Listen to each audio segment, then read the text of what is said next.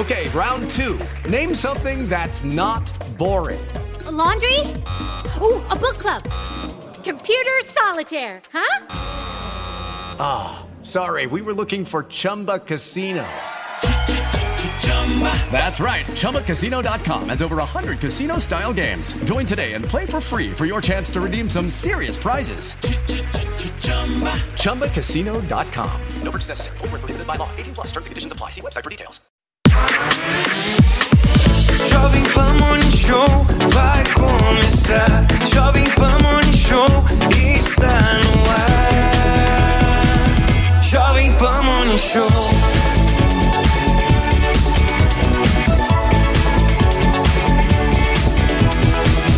Jovem Pan Morning Show.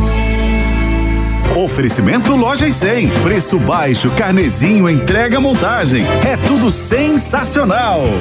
Fala, meus amigos, muito bom dia. São 10 horas da manhã, hoje é dia 26 de fevereiro de 2024, segunda-feira. Segundamos por aqui. Nós vamos repercutir tudo o que aconteceu ontem na Avenida Paulista. Uma grande manifestação convocada pelo ex-presidente Jair Bolsonaro que reuniu milhares de pessoas, muitos políticos, aliados inclusive. A gente vai falar ainda sobre toda a polêmica envolvendo a Ilha do Marajó. O governo está empenhado em combater fake news. De outro lado, há quem defenda uma investigação mais rigorosa com, com as denúncias de exploração sexual infantil. Tudo isso e muito mais com o sofá mais polêmico do Brasil. Já por aqui, delegado Palumbo, Ana Beatriz, Felipe Monteiro e Mano Ferreira. Vamos começar, gente, falando sobre exatamente ontem, um dia que lotou a Avenida Paulista, muitos manifestantes que aderiram a uma convocação feita pelo ex-presidente Jair Bolsonaro. Jair Bolsonaro negou planos de golpe e falou em pacificação. Dos governadores eleitos pelo ex-presidente, apenas quatro compareceram à Paulista. Chamou atenção a ausência de Ibanez Rocha, do Distrito Federal, e Ratinho Júnior, do Paraná, que nunca esconderam a aliança com o ex-mandatário. A movimentação foi pacífica e tranquila. O governador do estado de São Paulo, Tarcísio de Freitas, falou sobre a gratidão que tem pelo ex-presidente Jair Bolsonaro. A gente acompanha um trecho agora. Quem eu era? Não era ninguém. E o presidente apostou em pessoas como eu, como tantos outros que surgiram, que tiveram posição de destaque, porque ele acreditou. Nunca pegou nada para si, nunca quis o crédito, sempre entregou o crédito para quem trabalhava com ele. Meus amigos, vamos começar aqui Delegado Palumbo, essa fala do Tarcísio chamou atenção porque a gente vinha de um período em que havia ali uma certa cisão entre o governador de São Paulo e o ex-presidente Bolsonaro. A gente viu aquela divisão na reforma tributária, na discussão sobre a reforma tributária, em que o Bolsonaro e, e alguns aliados queriam um veto total. Tarcísio de Freitas é, saiu dessa corrente e aderiu ao plano de reforma tributária. A gente vê toda a polêmica envolvendo os aliados mais próximos de Tarcísio, que não são necessariamente aliados de Bolsonaro. E nessa fala aí, diante de todo o público do ex-presidente, aparentemente o governador sela as pazes com o bolsonarismo ali, traz uma mensagem muito firme de gratidão, diz que sem o Bolsonaro ele não seria ninguém. Você acha que foi uma oportunidade aproveitada pelo Tarcísio? Bem-vindo. Bom dia, obrigado mais uma vez. Olha, o Tarcísio é um homem ponderado. Ele agiu bem. Quem não tem gratidão não tem caráter. E ele nunca brigou com o Bolsonaro.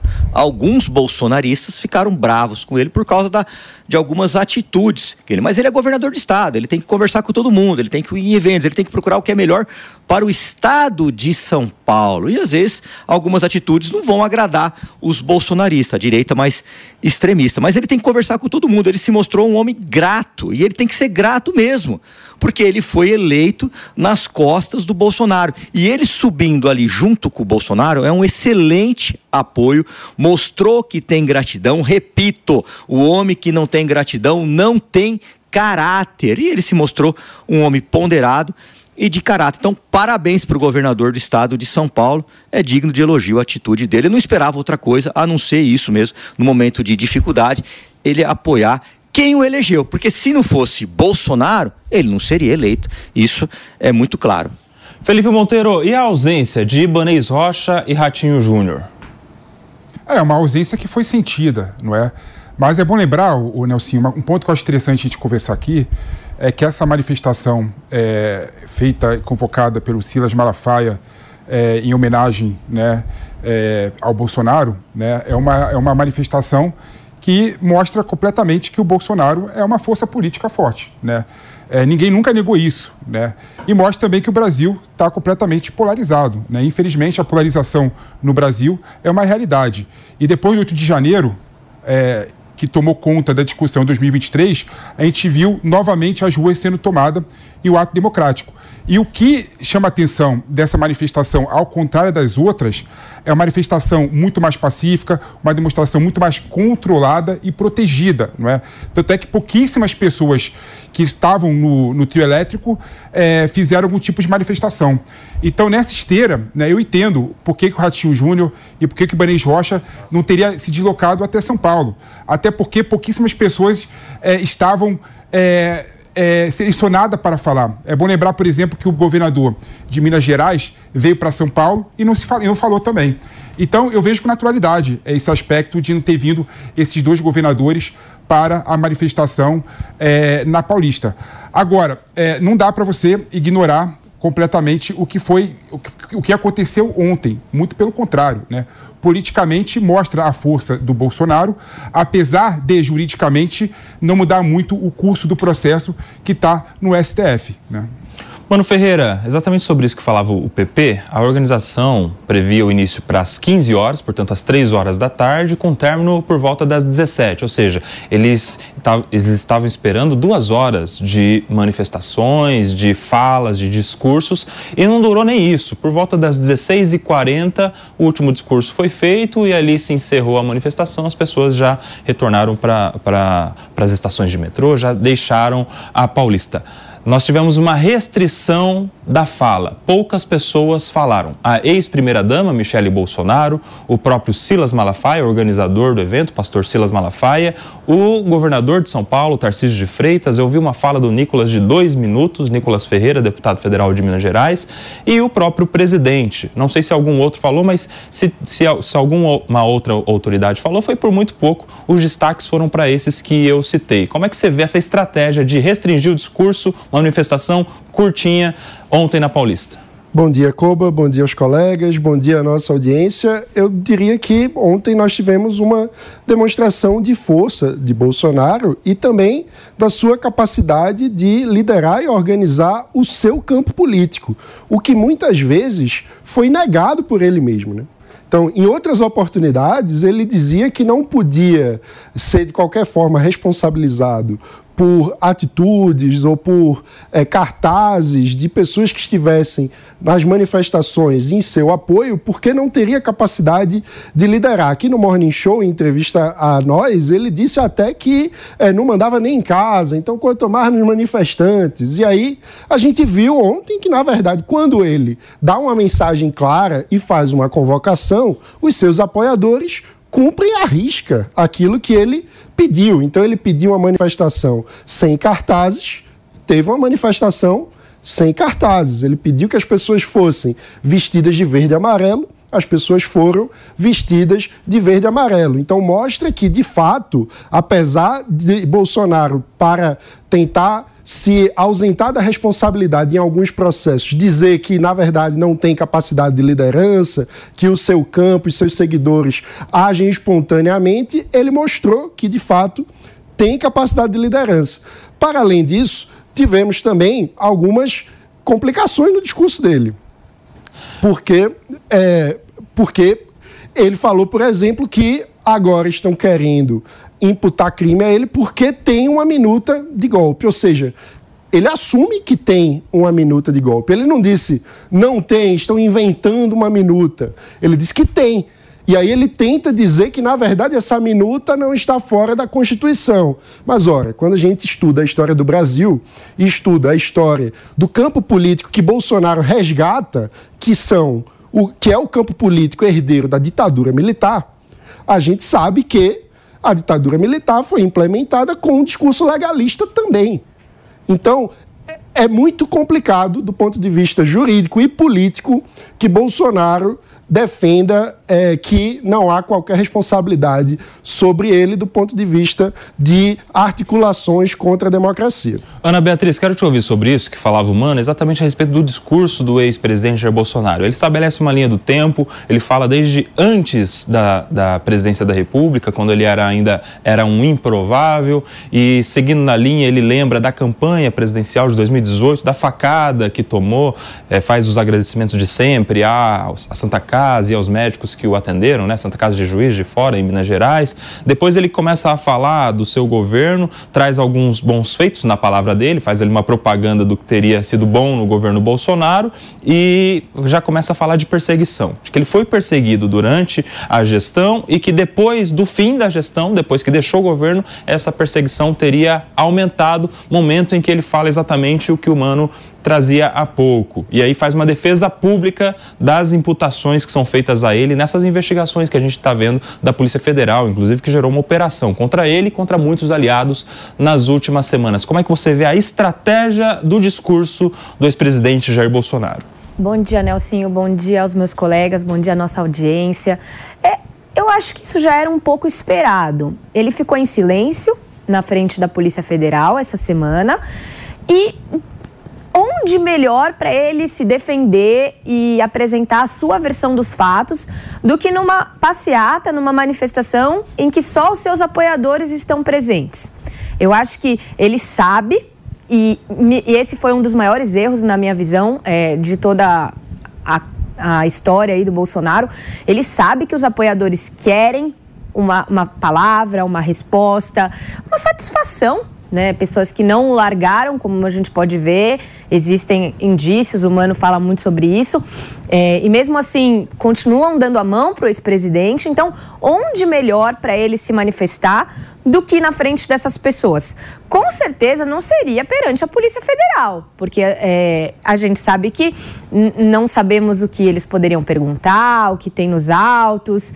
É, agora, eu concordo com o Mano no sentido de que abre-se uma nova trajetória, porque agora ele fala que existia, mas que estava dentro da legalidade. Até agora era desconheço. Então, é, talvez essa mudança de estratégia seja até em vista dos elementos concretos que foram apresentados ao longo das investigações, embora ele não tenha tido acesso a tudo, com certeza ele sabe de alguma coisa que tem lá dentro e ele precisa recalcular essa rota. Vamos ver é, no decorrer dos próximos meses se isso vai fazer diferença ou não. Mas me chamou a atenção a quantidade de apoiadores. É uma manifestação gigantesca e muito bem organizada. Parabéns aí para os manifestantes que se comportaram muito bem. Meus amigos, a gente viu também nessa manifestação, além de muitas bandeiras do Brasil, também muitas bandeiras de Israel presente.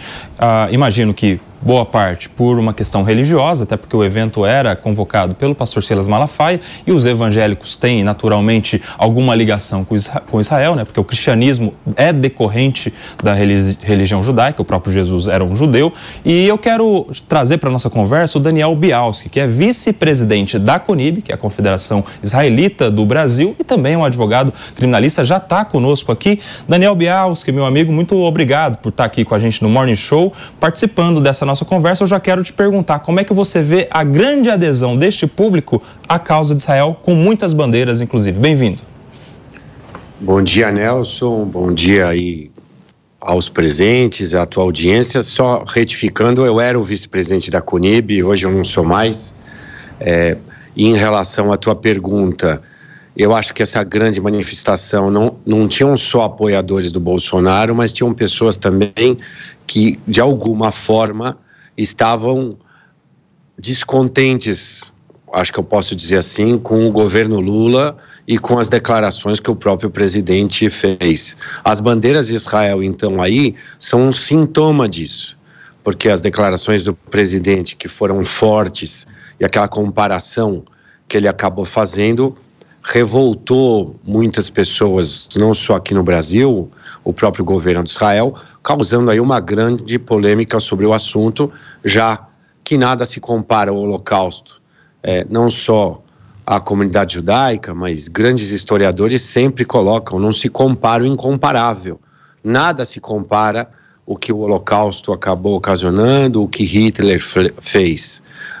No obstante o presidente tem uma opinião sobre a guerra, sobre eventuais excessos de Israel, você tem que ter muito cuidado quando você faz esse tipo de colocação, porque esse tipo de colocação pode gerar um grande antissemitismo. Antissemitismo que já cresce no Brasil, antissemitismo que cresce no mundo. Há, pouco, há, um pouco mais de um mês a gente viu uma, uma lojista sendo atacada única então somente por ser judia. Outras pessoas já foram ameaçadas aqui no Brasil também por professarem a religião judaica. Semana passada, uma professora acadêmica de uma universidade do Rio de Janeiro escreveu nas suas redes sociais que os judeus tinham que ser eliminados, ou seja, esse movimento é um movimento muito perigoso. As bandeiras de Israel, então, aí mostram que o povo brasileiro, o povo brasileiro de fato apoia Israel, porque Israel nessa briga com o Hamas não é uma briga de dois estados por território, é a briga de um estado democrático, aliás, o único estado democrático que existe no Oriente Médio, onde todas as pessoas são iguais, onde árabes, judeus, cristãos, drusos, qualquer tipo de minoria convive de forma harmônica com os mesmos direitos, contra um grupo terrorista. Um grupo terrorista que estuprou, que matou, que mutilou e que mantém ainda sequestrados 134 civis israelenses que são que professam também a religião judaica. Isso é, é, não se pode colocar no mesmo patamar esse tipo de discussão. Então, eu, enquanto membro da comunidade judaica, fiquei feliz com esse apoio da população brasileira, não só ontem, mas desde o início dessa guerra e desde todos esses acontecimentos. Bialski, a gente vai falar mais daqui a pouquinho sobre essa crise diplomática entre Brasil e Israel, a partir das declarações do presidente da República, da reação do primeiro-ministro de Israel, das questões envolvendo os, os, diplomatas agora, os chanceleres, os, os embaixadores né, dos, dos países, tanto lá quanto aqui. Mas agora eu queria aproveitar a sua especialidade, você que é um advogado criminalista da primeira prateleira, e eu quero saber de você a sua avaliação jurídica a respeito dessa manifestação, porque havia muito receio a respeito dos riscos jurídicos que poderiam sofrer os investigados da Polícia Federal que estão promovendo, como o próprio ex-presidente Jair Bolsonaro e tantos outros aliados que estavam ontem na manifestação. Qual a sua avaliação? Olha, é, todo mundo tem o direito de se manifestar, está na Constituição, livre pensamento, livre manifestação, é um, liberdade de expressão, isso é um direito garantido. Mas tudo isso tem limites, né? É, o fato do presidente e outros aliados estarem sendo investigados, existirem contra eles medidas cautelares, eu não tenho conhecimento profundo, mas li na imprensa que existem medidas cautelares de não poder conversar. Houve até uma medida imposta é, pelo ministro Alexandre, dizendo que os advogados não podiam se comunicar entre si, o que é, isso de todas as formas que foram observadas é ilegal, mas os investigados não poderiam de fato conversar. Eles estando na mesma manifestação gera uma grande preocupação, principalmente para os advogados deles, né? Falou assim, olha, não podem conversar e estão numa mesma manifestação. O ex-presidente fez questão ontem no discurso, pelo menos no trecho que eu vi, dizendo que ali era uma manifestação pacífica. Ele não fez nenhum tipo de ataque ao Supremo Tribunal Federal, que me pareceu que ele quis falar para o público para se defender, para tentar se explicar, para tentar mostrar o lado dele de todas essas polêmicas que foram colocadas. Outras pessoas se manifestaram já de uma forma um pouco mais é, verborrágica, eu vou dizer assim, para dar um, um sinônimo mais adequado, e isso pode gerar consequências. Acho que é bem possível que alguns sofram consequências pelos ataques que fizeram à, à Suprema Corte, às investigações. É, acho que você contestar decisões judiciais, você contestar investigações, você pode, mas você tem que também usar de termos adequados. Você não pode atacar pessoalmente quem está investigando, quem está julgando, porque até que se prove o contrário, não tem nada de pessoal nisso. Faz parte da função inerente a um delegado de polícia, a um juiz, a um ministro e a um procurador. É, me causa grande preocupação, sim. Se eu fosse advogado de algum deles, me causaria grande preocupação o fato deles terem estado lá, deles terem presenciado essas falas que foram um pouco, que foram bastante candentes Bielski, eu vou abrir aqui para algumas perguntas. Quem vai começar? O Felipe Monteiro vai te fazer uma pergunta agora. Daniel, obrigado pela, pela sua presença, por estar aqui conosco para conversar um pouquinho sobre a manifestação, sobre aspectos jurídicos né, do ato em si. Eu queria é, te perguntar dois aspectos, né, que foi bem visível. Né? Primeiro é que pela primeira vez, né, o Bolsonaro, ele, como bem disse o Mano aqui, ele falou que existia a tal minuta do golpe. Mas, ao mesmo tempo, ele falou que a minuta do golpe previa a declaração do estado de sítio né, antes da declaração é, da garantia da lei e da ordem. Então, minha primeira pergunta é que se você acha que isso poderia trazer algum tipo de prejuízo à defesa do Bolsonaro. E a minha segunda pergunta, na mesma linha, não é? O Bolsonaro fez um discurso bem pacífico, né? Ele até falou que queria pacificar a população. Mas o Silas Malafaia, por outro lado, em alguns momentos criticou de forma ostensiva o STF e o Alexandre de Moraes. Você acha, por exemplo, que a declaração do Silas Malafaia poderia prejudicar o ato em si e também a defesa do Bolsonaro, já que supostamente o Bolsonaro teria sido beneficiado dessa declaração? Eu vou começar pela questão dessa tão polêmica minuta, né?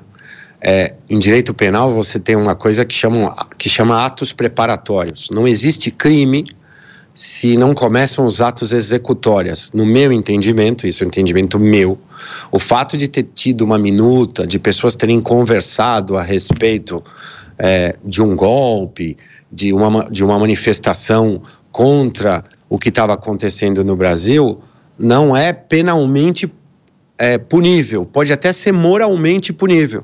Você pode criticar a cogitação de alguém ou algumas pessoas estarem pensando em fazer isso. Mas isso não configura, na minha ótica, um crime ao ponto de ser um fato típico, ao ponto das pessoas que conversaram a respeito possam ser punidas por isso. Então, o fato do ex-presidente mencionar esta minuta ou dos, das outras pessoas mencionarem essa minuta, me parece que não configura qualquer tipo de agravante, porque eu tenho entendimento que este fato em si e por si, porque não teve qualquer tipo de execução para que isso realmente acontecesse, isso pode gerar qualquer tipo de responsabilidade. Em relação ao pastor, é, ao, ao pastor Malafaia, é, me parece, com todo o respeito que eu tenho a ele, que ele exagerou um pouco é, nas suas palavras e isso deve gerar uma responsabilidade para ele. É, as pessoas que estavam com ele ali não estavam ali sabendo o que ele ia dizer, até porque é um discurso próprio, é uma questão dele, subjetiva dele, o que ele disse. Então, o ex-presidente, os outros políticos que estavam ali, não podem ser nem investigados nem punidos pelo que ele falou, porque nenhum deles depois chegou e falou: ah, ele tem razão, é isso mesmo. Então, isso de fato deve gerar uma investigação, mas é uma investigação personalíssima em relação apenas então somente a, ao que ele falou e, e, todas as palavras que, no meu modo de entender, foram excessivas. Bielski, mais uma pergunta agora do Mano Ferreira. É, eu queria aprofundar um pouco sua visão. Primeiro, obrigado, bom dia, né? É, eu queria aprofundar um pouco sua visão a respeito do que seriam os atos executórios, num caso como de uma possível articulação para um golpe de Estado. Porque, por exemplo, quando um presidente da República reúne os chefes das Forças Armadas numa reunião para discutir essa possibilidade, isso seria uma cogitação ou uma execução quando se trata de um chefe de Estado no uso do aparato do Estado, numa reunião oficial com chefes de Forças Armadas? Então, na, na, minha ótica, como eu disse, isso aí, é ato, isso aí chama ato preparatório, porque se você está conversando a respeito e você não faz é, o que a gente em direito fala divisão de tarefa, olha, você vai fazer isso, você vai fazer isso, vamos publicar, chama não sei quem, temos que colocar para votar, temos que reunir essas pessoas no dia tal, então a gente vai fazer isso. Não teve esse tipo de coisa, pelo que eu sei, pelo que foi noticiado o que ocorreram foram conversas, alguém redigiu aquele documento, se cogitando da possibilidade de se fazer alguma coisa. Como houve só esta cogitação, eh, não começa o, o, o percurso criminoso, que chama iter criminis, é, dentro do direito penal. Esse iter criminis parou nos atos preparatórios, não teve o próximo passo, que é esta divisão de tarefas. Se não teve essa divisão de tarefas para que os atos executórios fossem realizados e para que se iniciasse o cometimento do crime, isso não poderia ser punido. Eu vou dar um exemplo aqui que pode parecer até é, incabível, mas que bem mostra isso. Acho que todo mundo lembra daquele filme do Tom Cruise, Minority Report, onde a pessoa cogitava na cabeça dela cometer um crime e ela era punida pela cogitação, é, porque ela ia cometer esse crime, então se evitava o crime antes. Isso bem demonstra é, o que está acontecendo. Vou dar outro exemplo: uma pessoa conversa com a outra, puxa, aquele cara bem que, que podia morrer, vamos matar ele? Isso é uma cogitação entendeu? Trocar mensagem falando mal de alguém que vai fazer mal para alguém, isso pode ser punido? Não, se você não der o próximo passo. E eu não acho que eles deram um próximo passo. Alguém deve, deve ter redigido aquilo, é, deve ter exibido aquilo no momento posterior e que foi descartado. As pessoas devem ter conversado e falado: olha, isso aqui não tem cabimento, vamos esquecer esse tipo de coisa. Então, esse, essa cogitação deixa de existir porque eles não avançaram nisso. Pediu, Felipe Monteiro? Não, eu queria só colocar um ponto que eu acho importante, é, Daniel. É, não existe crime de golpe de Estado. Né? Se o presidente da República, qualquer pessoa, tentar executar o golpe de Estado, né, vai abolir o status quo e vai instaurar uma nova realidade. Então, crime é tentativa de golpe de Estado. Então, a partir do momento que você une as três forças armadas e pergunta para as três Forças Armadas é, sobre a minuta do golpe. A Marinha se coloca supostamente a favor, não é? O Exército colocou contra, a Aeronáutica colocou contra, mostra claramente que se o Exército engolisse essa narrativa, gente não estaria com o Estado democrático de direito é, inviolável, por exemplo, né? Então eu acho que quando você pensa em atos preparatórios e atos executórios no que tange ao crime de tentativa de golpe de Estado, a questão é muito mais tênue.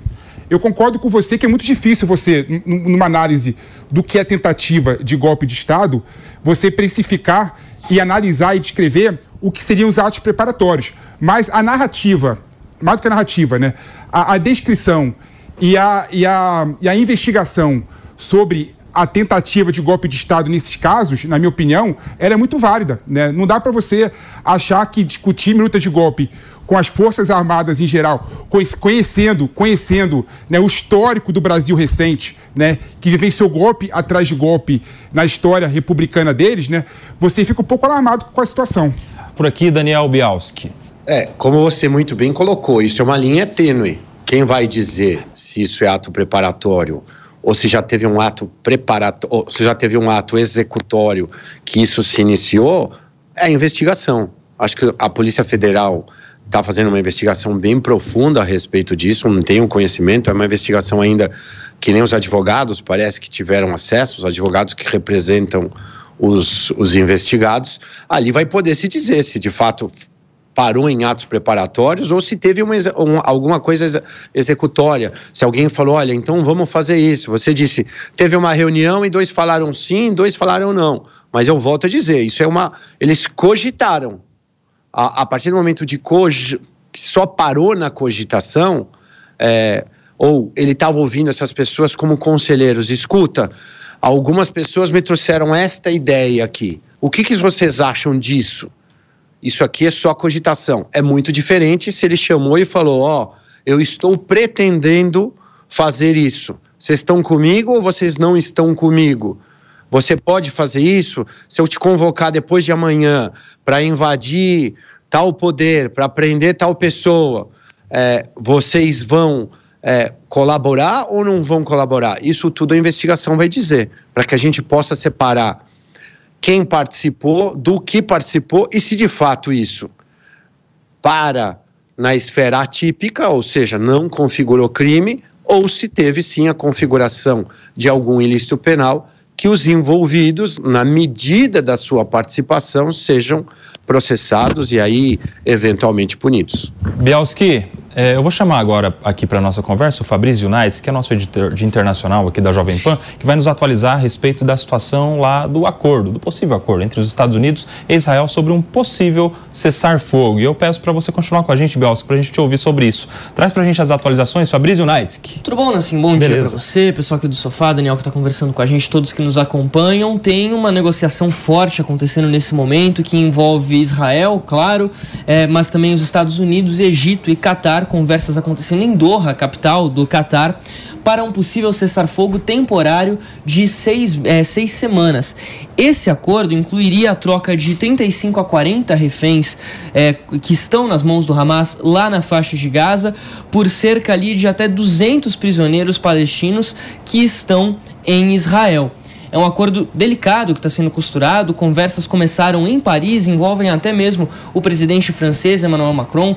Um dos diretores, um dos chefes do Mossad, o serviço secreto israelense, estava em Paris para essas conversas e eles debatem isso nesse momento. Step into the world of power, loyalty and luck. I'm gonna make him an offer he can't refuse. With family, cannolis and spins mean everything. Now, you wanna get mixed up in the family business. Introducing The Godfather at chapacasino.com. Test your luck in the shadowy world of The Godfather slot. Someday, I will call upon you to do a service for me. Play The Godfather now at chapacasino.com. Welcome to the family. No purchase necessary. VGW Group. Void where prohibited by law. 18 plus. Terms and conditions apply. É interessante a gente analisar aqui o seguinte, a termologia utilizada pelos Estados Unidos, que falam em cessar-fogo temporário, algo que não era cogitado pelos Estados Unidos no começo do conflito, lá em outubro, mas agora eles falam sim em cessar-fogo temporário. E sustenta um pouco do motivo pelos, pelo qual os Estados Unidos optaram por vetar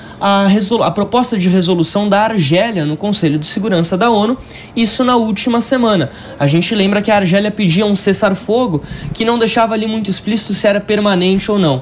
Os Estados Unidos deixam claro que eles preferem, nesse momento, algo mais temporário, por defender ali o direito de defesa, de retaliação de Israel. Tem também uma outra informação importante aqui, Nelson, envolvendo não necessariamente o cessar-fogo, essa promessa de cessar-fogo, mas há uma fala, inclusive, do primeiro-ministro Benjamin Netanyahu, dizendo o seguinte: que a partir do momento que o exército de Israel entrar na cidade de Rafah, onde eles têm prometido entrar, dizem que é o último reduto do Hamas na faixa de Gaza, aí seria uma questão de semanas para a guerra acabar. Uh, o governo de Israel apresentou hoje no gabinete de guerra uma, um plano de evacuação de civis de Rafah, ordenando que eles passem ali um pouco mais para o norte da cidade, para que o exército de Israel possa avançar nessa operação terrestre no que eles dizem ser o último reduto do Hamas lá na faixa de Gaza. Fabrício está nos atualizando aqui sobre um, um, possível acordo entre os Estados Unidos e Israel por um cessar-fogo temporário. Seis semanas em troca de 35. 35 a 40 reféns. 35 a 40 reféns. Essa Ainda informação. 130 por lá. Exato. Baixaria um pouco mais. Essa informação trazida pelo Fabrício Unites que eu quero levar agora, tocar a bola para o Daniel Bialski, que está com a gente comentando como advogado criminalista, mas também como um representante da comunidade judaica aqui em São Paulo e no Brasil, foi vice-presidente, inclusive, da Confederação Israelita do Brasil. Como é que você vê esse possível acordo, esse possível cessar-fogo temporário de seis semanas, Daniel Bialski? É, bom dia, Fabrício. Eu tive em Israel, né? É, faz uns 20 dias eu tive em Israel, até o Fernando Capês aí da Jovem Pan estava comigo, do mesmo grupo a gente conseguiu pessoalmente ver todos os horrores que foram cometidos pelos terroristas, escutamos é, as, os parentes das vítimas, eu conversei com pessoas do exército e também com um refém que acabou sendo libertado. E, e, e o que esses reféns estão vivendo na mão desses terroristas realmente é um terrorismo sem fim que eu acho que não se assiste nem no pior filme de terror que possa ser é, colocado nos cinemas. Né? As mulheres são estupradas de forma corriqueira. Uma das reféns disse que toda vez que as mulheres iam no banheiro, elas eram estupradas por mais de uma pessoa. Então, Israel e, e toda a população israelense, a população é, judaica mundial, a, eu vou dizer até as pessoas de bem, é, querem que esses reféns sejam devolvidos o quanto antes, não só esses 40, mas todos que estão na, nas mãos desses terroristas. Eu vejo com ótimos olhos essa possibilidade de acordo. Isso, como eu falei, estava sendo cogitado desde quando eu estava em Israel mas na época eles queriam 1.500 prisioneiros em troca desses 30, 40 reféns, o que Israel refutou, porque são mais 1.500 que vão voltar a atacar Israel, cometer atentados terroristas. O que eu coloco aqui para ser analisado aí por vocês e comentado é que não adianta nada Israel fazer um acordo com o Hamas de uma um cessar-fogo temporário, Israel continuar sendo atacado pelo Hezbollah no norte de Israel. Se não tem cabimento isso. Até porque esses terroristas trabalham de forma conjunta. Desde o começo da guerra até hoje, o território israelense está sendo bombardeado todos os dias. Além dos bombardeios, terroristas que têm permissão de entrar em Israel, porque vivem em Israel, trabalham em Israel, participam da sociedade israelense eh, de forma democrática, têm cometido, têm cometido os atentados pontuais é, com armas, com facas, até com bombas. Então Israel tem que controlar não só o seu território interno, mas as suas fronteiras para se defender da população. E eu sempre gosto de dizer: se Israel não tivesse, se não o melhor, um dos melhores é, sistemas de defesa do mundo, Israel já teria sido dizimada. Porque foram 20 mil mísseis que foram mandados contra Israel, seja pelo norte, pelo Hezbollah, seja pelo Iêmen, e também é, pelo Hamas. O Hamas continua atacando Israel. O Hamas não para de atacar. Apesar de Israel estar tá avançando em Gaza, Israel está avançando para tentar dizimar o exército, acabar com os arsenais de armas do Hamas. Israel também está na busca desses reféns, que são escondidos. É, pelo Hamas, mas não pela guarda fardada do Hamas. O Hamas tem uma guarda fardada que usa uniforme, mas o Hamas também tem uma guarda civil. Tem uma parte civil que esconde os prisioneiros, que trabalha em organismos mundiais, alguns até jornalistas que pertenciam ao Hamas, que fazem dentro dessa, desse estratagema criminoso aí é, as suas ações para atacar Israel de todas as maneiras possíveis. O cessar-fogo seria ótimo, a paz seria ótima, a população israelense está cansada da guerra, a população israelense quer realmente que isso acabe, que tenha paz, e a população judaica mundial também, porque isso aí só gera conflitos, não só lá, mas por todo o mundo. Quero agradecer demais aqui o Daniel Bialski, ele que é advogado, mestre em direito penal, foi vice-presidente da CONIB, comentou aqui com a gente aspectos jurídicos da manifestação de ontem na Avenida Paulista e também a situação deste acordo, possível acordo entre os Estados Unidos e Israel por um cessar-fogo. Obrigado, viu, Bialski? Volte sempre aqui ao Morning Show, é um prazer receber você. Obrigado você, Nelson, um prazer estar aqui com você, para os teus convidados também, os participantes do programa e, e para os ouvintes, e parabéns aí é, pelo sucesso, não somente do teu programa, mas também pela verdade que a Jovem Pan tem mostrado desde o dia que essa guerra começou. Muito obrigado, viu, meu amigo? Novidades contaremos com você. Fabrício, você está diferente hoje, hein?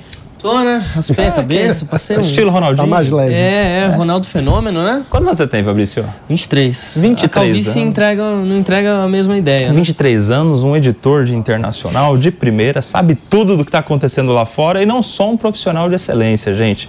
Fabrício, você tá assim, eu sei por quê, viu? Porque além de tudo, você é um ser humano fantástico e um filho incrível também. Eu quero compartilhar com vocês, gente, essa imagem aqui que a gente vai ver agora do Fabrício filmando a sua mãe. Olha só essa imagem, gente. Tem aí, Fernanda? Aqui, olha só.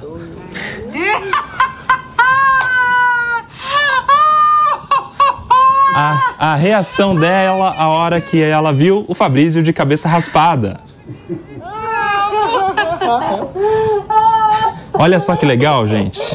Para quem está na rádio, a gente está vendo imagens da mãe do Fabrício, quando ela vê ele de cabeça raspada, uma homenagem, um, um, uma manifestação de apoio que ele está fazendo a ela, que vai passar por um tratamento agora e que vai ficar com a cabeça raspada, igual o Fabrício. Ele se antecipou e fez essa linda homenagem à sua mãe. Como é que ela chama, Fabrício? Minha mãe se chama Flávia. A Flávia. Flávia, parabéns pelo seu filho. Tenho certeza que isso vai te incentivar, te motivar, te dar força para passar por esse momento difícil, com Deus no comando, Deus na frente sempre e com pessoas como o Fabrício e tantas outras que eu tenho certeza que isso torna esse processo de alguma maneira um pouco melhor, um pouco mais confortável. Fabrício, parabéns, viu? Obrigado. Vou, te, vou te confessar, né? Sim. quando ela me contou, tem mais umas, umas duas, três semanas que ela ia intensificar o tratamento dela, o cabelo ia cair.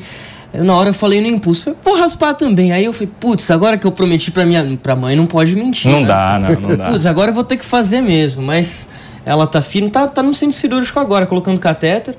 E uhum. amanhã é dia de doar sangue para ela. Olha, todo o nosso sentimento positivo, nossas orações, energias legais aí para Flávia, que vai passar por esse momento. É a nossa torcida aqui, não só minha, do Fabrício, de todo o time do Morning Show, eu tenho certeza de toda a audiência. Um beijão para você, viu, Flávia? Obrigado. E tem, uma, e tem uma coisa muito relacionada a isso, viu, Fabrício? Que eu acho que serve como um incentivo, como uma motivação também, que a gente já vai falar, né, mano? Exatamente, muito importante a solidariedade, né? A gente tem a, a notícia aqui, o Fernandinha, a, a, situação da Fabiana Justus, que passou por um momento parecido. Ela recebeu alta hospitalar neste domingo e compartilhou a novidade com os seguidores. A empresária, que luta contra uma leucemia, se emocionou ao falar sobre sua volta para casa por meio do, dos stories do Instagram. A filha de Roberto Justus publicou um vídeo gravado ainda no hospital que a gente vai acompanhar agora. Primeira alta, depois de 34 dias. Tô suando, nervosa. Foi muito difícil, mas ao mesmo tempo eu não poderia agradecer mais a Deus por essa notícia maravilhosa. Eu tô indo para casa com o tratamento concluído do jeito que os médicos queriam, do jeito que a gente sonhou. Era pra eu estar em casa sexta passada, era pra eu estar em casa dez dias atrás. A gente teve intercorrências como podem acontecer, mas dos males o menor, descobriram, trataram. Eu tô indo para casa na hora certa, eu tenho certeza que Deus sabe a hora certa de tudo. Tá aí, 10 horas 40 minutos. Palumbo, vídeos como esses aí servem de incentivo, né? Eu sei que você tem na sua família também um caso de superação, de vencer esse momento difícil, né, Palumbo? É, exatamente, né? É emocionante. Nós estamos aqui de passagem, né? Ah, quando a gente morre, a gente não leva nem a aliança. A aliança, às vezes, fica. Então fica um alerta aí, principalmente para os políticos que adoram fazer treta com emendas, matam pessoas em filas de hospitais que não conseguem um tratamento digno. Graças a Deus, a Fabiana Justo, ela tem um tratamento digno mas tem muitas pessoas que morrem sem nenhum tipo de tratamento. Então fica um alerta aí para esses políticos, a gente não vai levar nada do pó viemos e ao pó retornaremos. E a minha solidariedade também à família de um grande delegado, Igor Noia, que faleceu vítima de câncer também, lutou bravamente, mas a doença acabou levando Igor Noia minha solidariedade meus pesos minha família. Gente, tem uma notícia importante da política aqui de São Paulo. O PSDB de São Paulo não entrou em acordo e adiou para a semana que vem definição de sua executiva estadual. Na convenção de ontem, o partido definiu a nova composição do diretório, mas deixou para o próximo domingo a decisão sobre quem irá presidir o partido no estado pelos próximos dois anos. A expectativa era de que a sigla elegesse Marco Vignoli como presidente estadual novamente, mas ainda não houve houve acordo nesse sentido. Os tucanos pretendem se reunir ao longo dessa semana para, debater, para bater o martelo sobre o tema. Essa é a questão do PSDB, sem definição sobre quem vai dirigir o partido. Mano Ferreira, o que virou o PSDB, um dos maiores partidos, está de alguma maneira perdendo muita força ao longo desses últimos anos, né?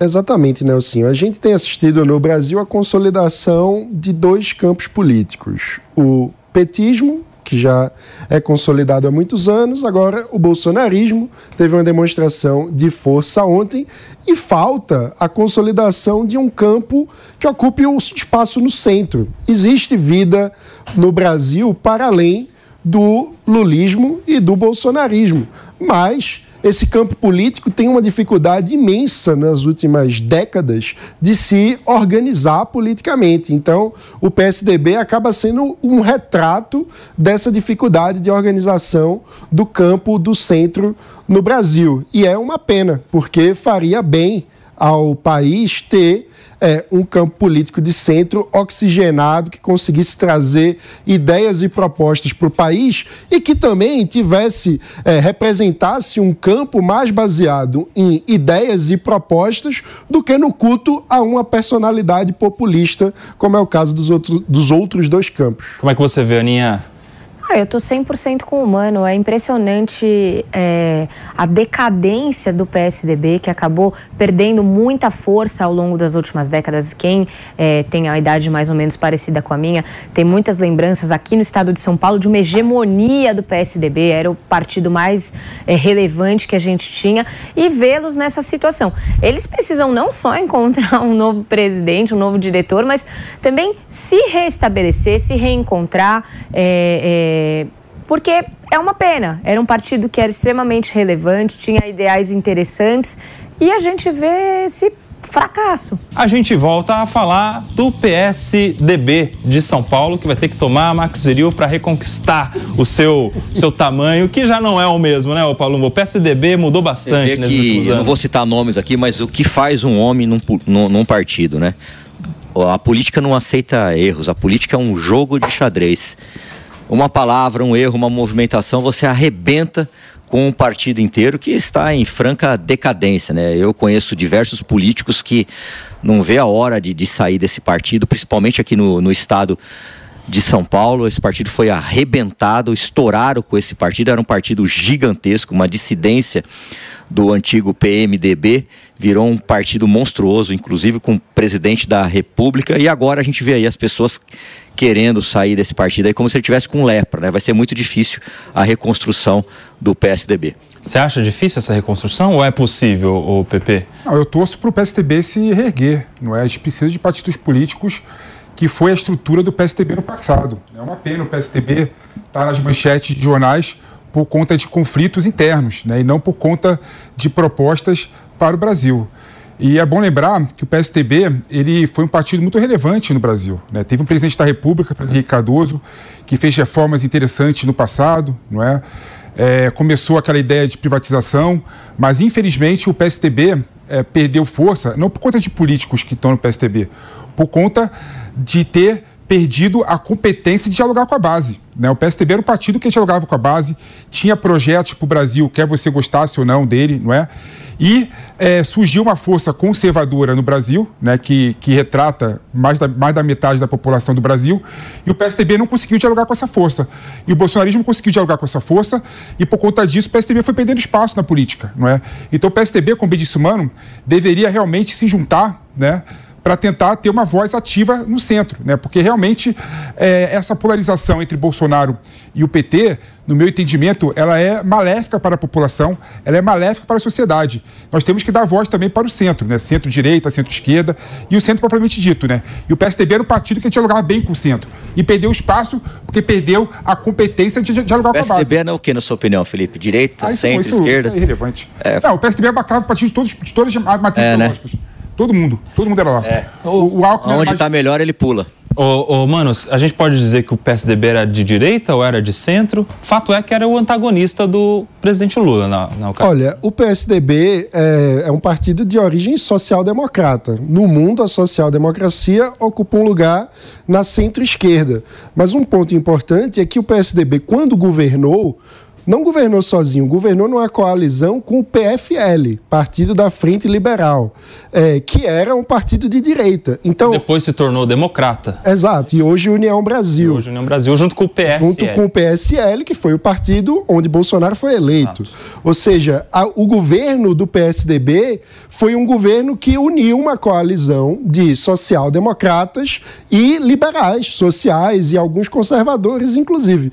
Então, é, o PSDB PSDB tem uma origem social-democrata de centro-esquerda, mas fez um governo de centro. Agora, mano, agora uma, questão aqui. O PSDB ele surgiu para defender o parlamentarismo no Brasil. Sim. Quando teve aquele referendo depois da Constituição de 88, o PSDB nasceu como um partido parlamentarista, não é? Então ele era um partido que, de certa forma, agregava vários vetores políticos, de direita, de esquerda, de centro. O PSDB ficava muito mais na órbita da política do que da órbita da politicagem naquele momento, né? Defendendo uma pauta do parlamentarismo. Isso se perdeu, ela, perdeu completamente a base de dialogar com a população e daí a gente vê o PSDB definhando, infelizmente.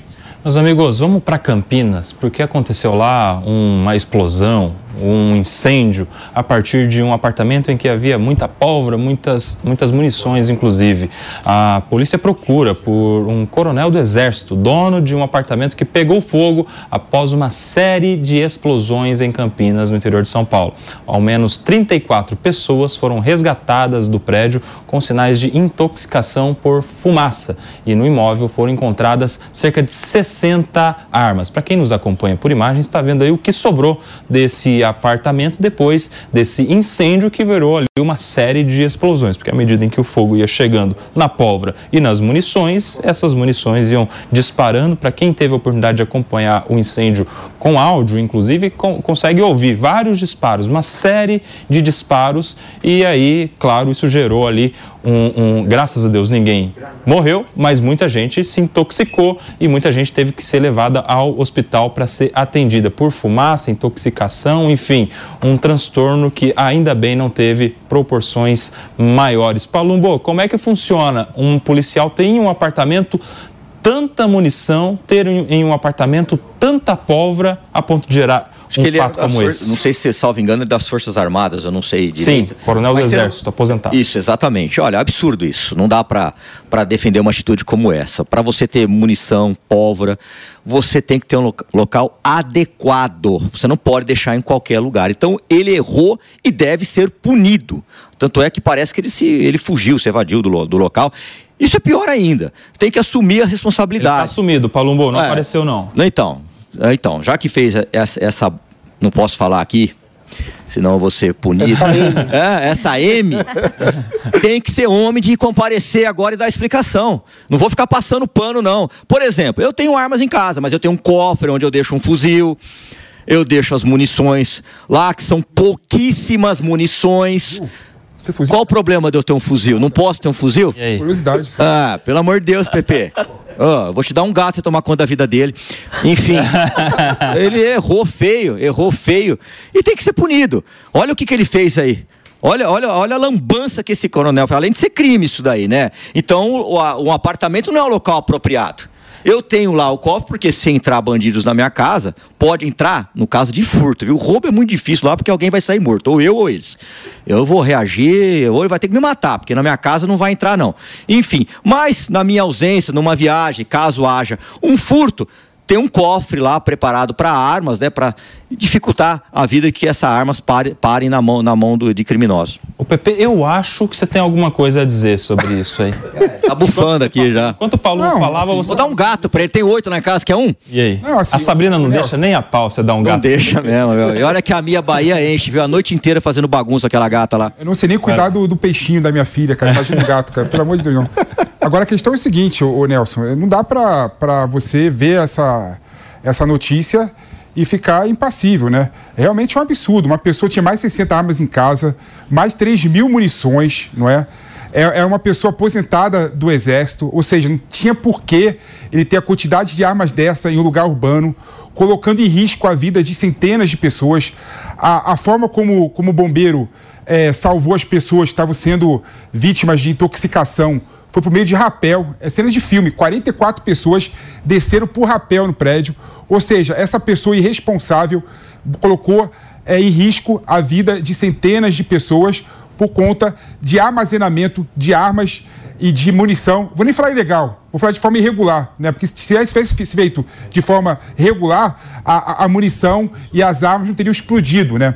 Nem se sabe como é que aconteceu, se foi uma combustão é, que aconteceu de forma independente ou se foi por algum problema no manuseamento das armas que aconteceu esse acidente lá. Mas é um absurdo, sob qualquer ótica que você olha essa situação, é um absurdo. Não dá para uma pessoa civil, militar aposentado, né, ter 60 armas em casa e 3 mil munições. A troco de quê? Espero que a polícia investigue e chegue à conclusão porque uma pessoa dessa tinha a quantidade de armamento que ela estava armazenando na casa dela, colocando em risco centenas de pessoas. E aí o trabalho do Corpo de Bombeiros, legal, né? Bom pra gente parabenizar. Heróis, também. né? Sim, que são esses rapéis aí do Quaren- Corpo Os de 44 Bombeiros. pessoas desceram de rapel. Exato. E nesse caso, o Corpo de Bombeiros da Polícia Militar. O PP tá elogiando a Polícia Militar do Estado Mas de São eu Paulo. elogio a Polícia Não é isso? Militar. Eu elogio. É. Ele quer ser comandante da rota, né? Ele falou que teria capacidade pra Agora ser ele vai ser dos bombeiros para ele descer de rapel também. Imagens dos próximos Imagina o PP de capítulos. rapel. Pois é. No Morning Show, semana que vem. Fala aí, Aninha. Ó, a gente, de novo, se depara com notícias que, a gente, que não acreditamos que podem vir a ser notícias reais. É, tem tantas coisas erradas nesse episódio. Por que, que uma pessoa, qualquer pessoa que seja, é, o Palumbo vai brigar comigo, tem 60 armas dentro de casa? Se a pessoa tá com medo, se ela quer se proteger, ou sei lá, uma colecionadora, um- assim, 60 é um número que foge de qualquer razoabilidade. 3 mil munições, pior ainda. Pior ainda, não ter qualquer tipo de armazenamento adequado. Às vezes a pessoa ela é realmente uma colecionadora e aí ela quer fazer o museu das armas, mas não dentro da sua casa, ainda mais se você mora Tem num que ser um apartamento. lugar ade- adequado, É. tá certo. Dentro de um apartamento. Você não é que é uma chácara totalmente afastada. Não, você tem vizinhos. Você precisa pensar no coletivo. É, o que, que essas armas, essas munições estavam fazendo lá? Qual a finalidade? Estavam todas regulares? Né? A gente sabe que o armazenamento com certeza não, mas será que todas essas armas ele tinha o registro? Ele poderia ter todas essas armas dentro de casa? E se ele poderia, esse é um alerta para que a gente revise o- a, a regularidade de tantas armas. Porque uma pessoa não precisa. E outra coisa, Ana, como que foge do local? Não pode ser Ah. covarde, não. Tem que ser homem, não pode fugir do local, não. Tem que se apresentar. Daqui a, daqui a pouco sai a decretação da prisão preventiva dele. Mas E tem que sair mesmo, porque já que você fugiu, se acovardou, se apresenta, cara. Você fez essa bobagem, se apresenta. O que a gente não pode falar, mas é um indício claríssimo de que tinha algo muito errado ali, né? Não, Parece que, ele- parece que ele ficou no começo ali que, que, que auxiliaram as vítimas e depois ele, ele, ele fugiu, né? Ah, então como é, tem um como é que você vê essa ausência do coronel? Não, parece que não combina muito. A gente não, não ouve falar muito, né? Um Ó, vamos coronel, um ressaltar aqui militar. que não é policial, viu? Ele é das Forças Armadas. Sim. Coronel das Forças Armadas. Não, é, é- cheira mal, né? Se o cara fugiu, por que fugiu? Parece que tem algo é, a ser esclarecido. Vamos aguardar as autoridades. Agora, eu acho que esse é um caso emblemático e muito ilustrativo para falar do quanto determinadas condutas que são, a princípio, plenamente legítimas no exercício da liberdade individual, ou seja, ter uma arma, por exemplo, precisam ter algum tipo de regulação. Por quê? Porque quando você faz algo sem respeitar nenhuma regra, você põe em risco a vida das outras pessoas. Então é preciso conjugar o direito daquele que tem arma com o direito do vizinho, por exemplo, de não ser intoxicado Mas ali, mano, caso é fiscalizado pelo próprio exército, né? Não sei se ele dava carteirada quando chegava algum tipo de fiscalização, porque ele era um coronel é, do, do, do exército na reserva ou não. Pode ser que tenha acontecido isso também, né? Só que a gente não pode é, culpar e colocar na cota dos milhares e milhares de CACs uma irresponsabilidade de uma pessoa. Não, sim, mas o ponto é, isso mostra como é importante que haja alguma regulação e que haja alguma fiscalização sobre a condição em que essas armas são armazenadas, porque você não pode expor a vizinhança a um risco desse tamanho. É, imagina, quem, mo- imagina quem mora em um apartamento agora, tá acompanhando aqui o Morning Show, você não sabe se o seu vizinho de cima, de baixo, do lado, tá guardando lá 3 mil Granada. granada, pólvora e 60 armas, né? Pra quem tava vendo as imagens ali, as armas todas queimadas, as tantas armas, essas armas aí, ó, olha lá, tanto de pistola, revólver misturado, o que sobrou desse incêndio, né, que se tornou depois aí um- um- uma tragédia, ainda bem que sem vítimas fatais. Ninguém morreu, mas muitas pessoas, olha o tanto de ambulância, para quem nos acompanha por imagens, várias ambulâncias que estiveram ali para socorrer pessoas intoxicadas pela fumaça, um trabalho de primeira do Corpo de Bombeiros que resgatou a muitas dessas pessoas, inclusive com o uso de rapel. Fica aí agora uma dúvida para todo mundo que mora em um apartamento. Se do lado não tem alguém com tanto de arma desse. Porque você precisa ser capaz de conjugar o direito individual a ter uma arma com o direito individual de viver em paz, né? De não, não ter, de repente, uma é, explosão no seu vizinho, de, de- Não, e- expondo ao risco todos os moradores do prédio. E dadas as consequências que esse episódio poderia ter causado, a gente está comentando comentando aqui que, graças a Deus, não teve nenhuma vítima fatal. Parece que os danos foram aí é, só patrimoniais. E, e tiveram intoxicados, né? Sim, então, Sim. mas assim, nada de, de extrema também. gravidade. Vamos... Ninguém morreu. É, ninguém morreu. É, a gente precisa tirar uma lição disso e agir. Os poderes públicos precisam agir para que não aconteça, para que, para que se previna. Mas tem uma fiscalização forte em cima, em cima. Então ela falhou. Ela falhou, talvez. Então, por isso que eu falei, talvez, né? A gente não pode ser leviano aqui de acusar, talvez por ele ser coronel do exército, né? A famosa carteirada. E o que me causa espanto é ele sair do local, fugir, não se apresentar né, talvez esteja esperando passar o, o, o prazo do, do, flagrante, né, já passou, né, podia se apresentar e explicar a origem de todas essas armas que foram com certeza apreendidas pela Polícia Civil, que vão ser encaminhadas para a Polícia Científica, onde vai saber a origem de cada uma delas, se estão legalizadas ou não. Agora, uma granada dentro de um apartamento, não dá, né? Meus amigos, a gente tem mais uma notícia aqui de São Paulo, dessa vez com um militar também, mas policial militar do estado de São Paulo, que infelizmente morreu. Ele e a sua filha têm novidades a respeito das investigações. Algumas pessoas estão já suspeitas desse caso, foram encontradas. A gente vai repercutir sobre isso depois de um rápido intervalo. Jovem Pan. Agora você pode ter acesso exclusivo a reportagens, análises, vídeos, podcasts e informações em primeira mão no portal da Jovem Pan News. Além de se informar com todos os assuntos em áudio da Rádio Jovem Pan News. Escolha um dos nossos planos e receba conteúdo ilimitado em nosso portal. Os assinantes também terão acesso à Live JP Premium, uma sessão com vídeos exclusivos do time de comentaristas da Jovem Pan que você não encontrará em nenhum outro lugar. Acesse Acesse jovempan.com.br, clique em assinar e selecione seu plano. Jovem Pan News. Com você, onde estiver. Coloque a racionalidade para trabalhar a seu favor.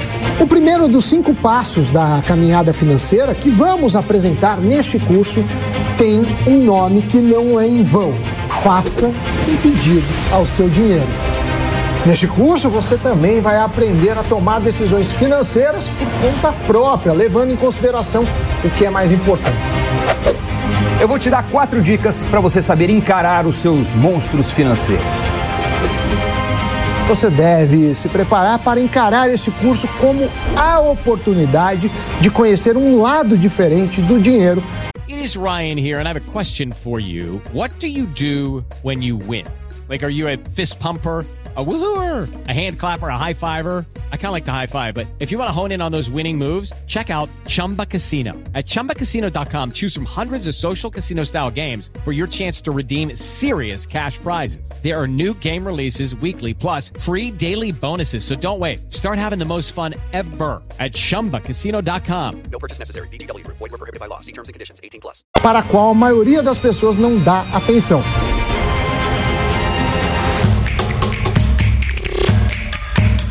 Acesse newcursos.com.br e comece a fazer as pazes com as suas finanças.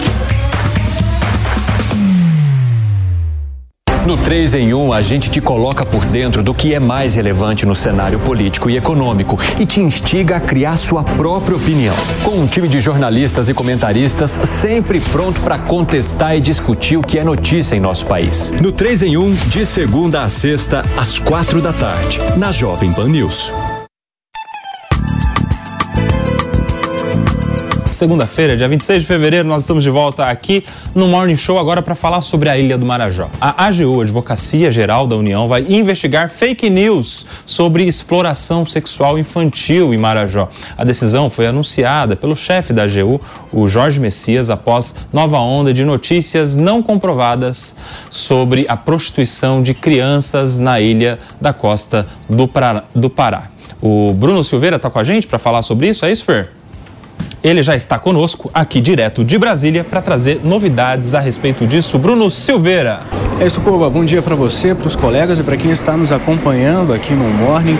Olha, no último sábado, então, o ministro da Advocacia Geral da União, Jorge Messias, anunciou numa rede social que o órgão vai é, investigar essas supostas redes de desinformação que estão espalhando notícias falsas sobre essa situação de violência contra crianças que está acontecendo lá na ilha de Marajó, no estado do Pará. Segundo ele, a Procuradoria Nacional da União de Defesa da Democracia, PNDD, vai ser a responsável então por conduzir essa investigação dentro da AGU. Nos últimos dias, né, a gente viu nas redes sociais é, vários artistas, influenciadores digitais compartilhando informações que, segundo o governo, são falsas sobre toda essa questão da exploração sexual, do tráfico de crianças, é, da situação da violência também que está acontecendo na ilha de Marajó. Segundo o governo, alguns vídeos que foram divulgados, inclusive constam e com imagens que não são nem do Brasil, são imagens gravadas é, no exterior. Então, o governo quer combater essa rede de desinformação, é, é, acabar com essas informações falsas que estão sendo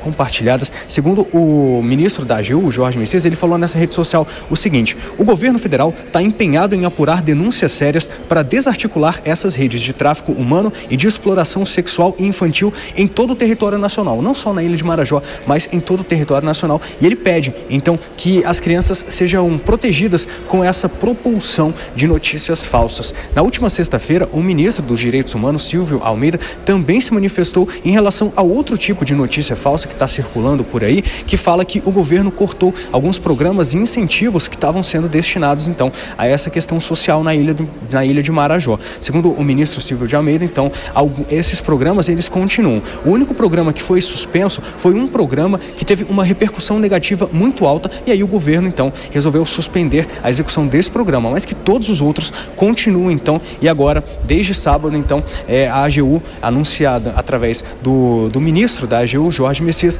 então o órgão do governo vai investigar essas informações que o governo considera falsas que estão sendo compartilhadas nas redes sociais. Coba, a gente vai seguir acompanhando então os desdobramentos dessa investigação interna por parte da Advocacia Geral da União sobre essas notícias falsas que estão sendo espalhadas sobre o que está acontecendo lá na ilha de Marajó. Tá aí o Bruno Silveira, direto de Brasília, trazendo informações importantes sobre a ação da AGU para combater fake news sobre exploração sexual infantil. Obrigado, viu, Bruno? Por aqui, gente, vamos discutir esse tema porque é um tema que já foi discutido lá atrás, há algum tempo, a partir de críticas, denúncias feitas publicamente pela então é, ou já, já era ex-ministra, né? Ex-ministra Damares, que tinha sido ministra do governo Bolsonaro, ela deixou o governo e fez algumas revelações públicas sobre exploração sexual infantil na ilha do Marajó. Falas, inclusive, muito fortes, histórias né, de protagonistas, ou seja, daqueles que eram opositores a Damares, uma reação falando se ela quer que não fez uma denúncia formal e por que é está falando isso em um discurso e não por meio de documento. Ou seja, já virou uma questão política. Aquela denúncia que estava falando sobre crianças já virou uma questão politizada sobre que, se a Damares está certa ou está errada e, e, tal. A questão ressuscitou agora, essa questão Marajó. Por quê? Tem um, um, reality show de música gospel em que uma das participantes, uma cantora chamada Aime Rocha, fez uma música chamada Evangelho de Fariseus, em que nessa música, uma letra muito crítica, inclusive, inclusive ela faz críticas a um evangelho que não se preocupa com o, o serviço social, com atenção ao mais pobre, com oprimidos. É, é a letra da música Evangelho de Fariseus. Essa música repercutiu muito, muita gente defendendo a, a letra, muita gente criticando, enfim, uma polêmica gospel. Só que isso saiu do universo gospel novamente para a política. Por quê? Porque quando ela vai explicar sobre a letra dela, uma música autoral, é infantil, no Marajó, ou seja, ressuscitando o tema. A partir daí, muitos pegaram novamente essa causa, porque é que o governo não vai atrás de acabar com a exploração de crianças, de prostituição de crianças no Marajó, e por outro lado, agora há uma reação do governo da Advocacia Geral da União para combater fake news em relação a isso, porque alguns desses vídeos denunciando a prostituição exageram e trazem imagens de fora do país que não têm diretamente uma relação com o que de fato pode estar acontecendo lá na ilha de Marajó. E aí, Mano Ferreira, como é que você vê essa questão? Olha, Kobe, eu acho que tem alguma coisa fora da ordem, né? Ou seja, quando a gente está falando de um crime tão grave como a exploração sexual infantil, que existe, infelizmente, no Brasil e de forma acima da média na Ilha do Marajó, é óbvio que a prioridade de qualquer pessoa minimamente razoável e também do poder público precisa ser no combate a esse crime tão perverso e na proteção dessas crianças que precisam de política pública de qualidade que seja capaz de chegar na ponta e fazer com que essas crianças, no lugar de serem sexualmente exploradas, tenham direito a sonhar com o futuro, tenham direito a ser crianças, tenham direito a desenvolver os seus talentos e habilidades para que se tornem adultos saudáveis, produtivos e cidadãos plenos. Isso, na minha visão, é uma obviedade. Mas parece que tem alguma coisa fora da ordem. É claro que tem pessoas em rede social que, diante da notícia, têm acesso a um vídeo de outro lugar. Eu soube que tem vídeo até do Uzbequistão, que as pessoas estão compartilhando como se fosse da ilha de Marajó. E é claro que toda fake news tem que ser combatida, mas a gente não pode perder de vista o que é prioritário e o que é secundário. Nesse caso, o que é prioritário é combater o crime e proteger as crianças. E é, eu acho que é, é até, é, não sei, me causa um espanto que isso não seja uma obviedade para todos. Ô, Palumbo, só para contextualizar, essa cantora aí, a Aimee Rocha, que né, ressuscitou essa discussão, ela é paraense e ela, quando é questionada sobre né, essa letra tão dura, porque está falando que o evangelho não está atendendo o serviço social e tal, ela fala o seguinte, abre aspas, as famílias de lá, ancinhas de 6, 7 anos, saem numa canoa e elas se prostituem dentro do barco por 5 reais, fecha aspas. É o que essa cantora revelou nesse reality show chamado Dom de, de músicas gospel e a, a questão foi tão grande que ressuscitou esse debate sobre prostituição infantil na Ilha do Marajó. Tudo que a Damari já tinha falado no passado. E agora, nesse país aqui, há tanta inversão de valores que quem denuncia é punido. Seria como se eu, que estou denunciando aí, desde quando eu era vereador, a máfia do, do Detran, conivente com os pátios credenciados do Detran e DER, ser processado. Aliás, eu até recebo processos, né? Isso é um absurdo, né? Quem denuncia nesse país aqui é perseguido e toma processo. Ela fez a denúncia formal ou não. Todas as vezes que eu faço uma denúncia, eu peço para o meu jurídico encaminhar para o Ministério Público, encaminhar para a Polícia Civil para a gente tomar uma atitude formal. Mas ela fazendo isso ou não, ser punida, ser processada, isso é um absurdo. E o que o, o, governo quer fazer é uma cortina de fumaça. Ele quer tirar a atenção de um problema que é recorrente em Marajó para desviar o foco. Isso, isso aí é, é, é, um absurdo, é lamentável, é uma inversão total de, de valores. É muita gente denunciando. E aí eu pergunto. Cadê a Polícia Federal? Cadê a Polícia Civil? Cadê o Ministério Público? Não. Vamos punir a, a ex-ministra, hoje senadora, porque ela fez a denúncia. Vamos punir quem está é, propagando vídeos que não condiz com a verdade, mas vamos se esquecer do que está acontecendo, que é um crime gravíssimo, hediondo, mexendo com as nossas crianças. Aí não, aí não. Vamos tentar apagar isso aí. Absurdo. Ô Felipe Monteiro, eu quero te ouvir a partir dessa notícia de que a Advocacia Geral da União, por meio da Procuradoria Nacional de Defesa da Democracia, vai apurar fake news, ou seja, informações falsas, desinformação a respeito dessas denúncias. Não, vamos separar a questão aqui em duas grandes, é, duas grandes categorias. Primeiro, exploração infantil é crime, é um absurdo e tem que ser combatido pelo governo com bem desumano, né, a exploração infantil tem no Brasil todo, mas na ilha de Marajó, no Pará, é quase o dobro da média nacional. Então, é uma realidade, é uma situação que tem que ser. São informações oficiais, inclusive, é, né, para deixar claro. Até trazendo dados do, do Anuário Brasileiro de Segurança Pública, a taxa em Marajó é de 69 casos por 100 mil habitantes, o que quer dizer 2,4 vezes a mais que a média nacional de 28 casos por 100 mil habitantes. É, ou seja, a situação da exploração infantil na ilha de Marajó é grotesca, é criminosa e o governo federal, estadual tem que trabalhar em conjunto para resolver essa situação que é periclitante. Né? Não dá para você olhar a situação e achar que vai combater ela somente com discurso. Esse é o primeiro ponto. O segundo aspecto né, é que não dá também para você passar a mão em fake news. Fake news, nós vimos recentemente, fake news e desinformação matam. Matam. Então, eu acho que o governo está agindo certo em correr atrás dessas fake news que prejudicam a situação atual, que agravam a situação atual e que não encaminham para uma solução dessa situação, não é? É um absurdo vídeos sendo divulgado é, no Brasil todo, né? Pega um vídeo do Uzbequistão e fala que, tá, que, que o vídeo é deles de Marajó na no tráfico de órgãos de criança. Né? Essa informação é errada, é equivocada. E o governo tem sim que ir atrás. O que é mais grave para você? Que, e tem sim que resolver a questão. Agora, você, Palumbo, passa pano. Tô passando pano, passa não. Pano. Tô passando passa pano, pano, não. Você que tá passando você pano. Ouviu, você ouviu. Você, você que tá passando pano. Você fala que a Damares denunciou. Denunciou, mas, mas denunciou, não denunciou. Denunciou sim. Denunciou. Cadê o Ministério Público? Cadê a polícia? Não Cadê a polícia? Denunciou, denunciou sim. Tem a partir do momento que uma autoridade vai a público e fala, tá denunciando. Sabe você que tá passando pano para explorador sexual. Você que tá passando pano. Eu vou fazer uma pergunta para você que vai demonstrar o seu desconhecimento. Quando que a Damares denunciou?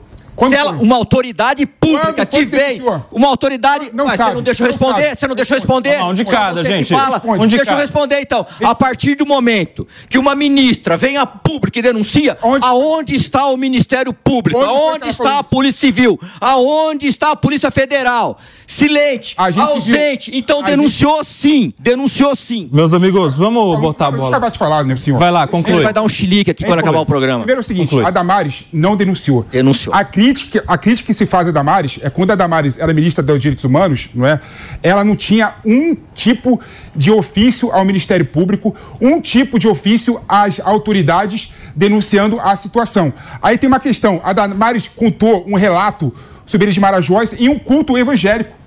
Não tinha nada de denúncia, E viralizou pra tudo quanto é canto. nada de denúncia. Vamos lá. Viralizou vamos pra tudo. Vamos lá. Não Aqui, tô, não. Amigo. E viralizou. A gente vai ouvir a Ana Beatriz, que está entre Felipe Monteiro e delegado, e delegado Palumbo. Uh, tem que reclamar no sindicato dos comentaristas, ô Pepe.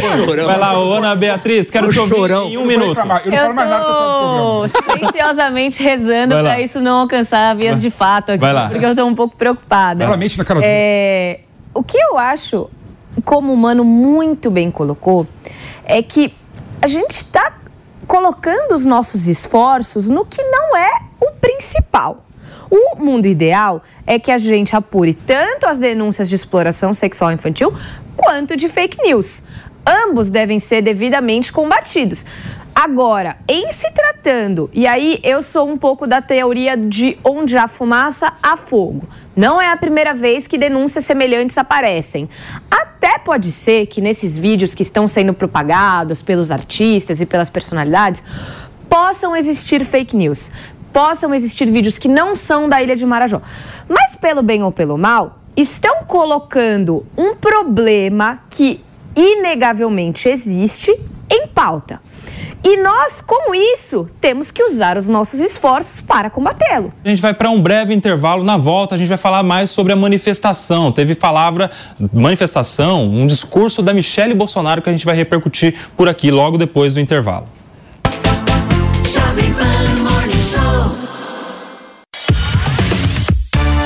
A Jovem Pan News não para de crescer. Com apenas dois anos de existência, nos consolidamos em segundo lugar entre os canais de notícias da TV por assinatura. Presente em todo o país, são mais de 3 milhões de telespectadores por mês e uma cobertura de 10 milhões de pessoas. Noticiar e debater está no nosso DNA e você faz parte dessa história. Vender, negociar é um problema para você? Acredita que é um dom ou que tem que enganar pessoas? Nada disso. Vem comigo que eu vou revelar o segredo dos maiores negociadores.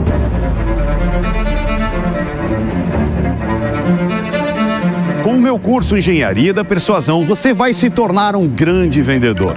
Vai aprender a conduzir as negociações passo a passo, evitar possíveis manipulações mentirosas e, o que é melhor, finalizar as vendas com total segurança. E é claro, você vai aumentar a sua lucratividade através de técnicas imbatíveis da persuasão. Esse curso vai fazer você vender qualquer coisa para qualquer um. Talvez você esteja se perguntando qual o valor do curso. E eu garanto para você, é menor do que o valor da última venda que você perdeu para o seu concorrente. Acesse milcursos.com.br e garanta sua vaga.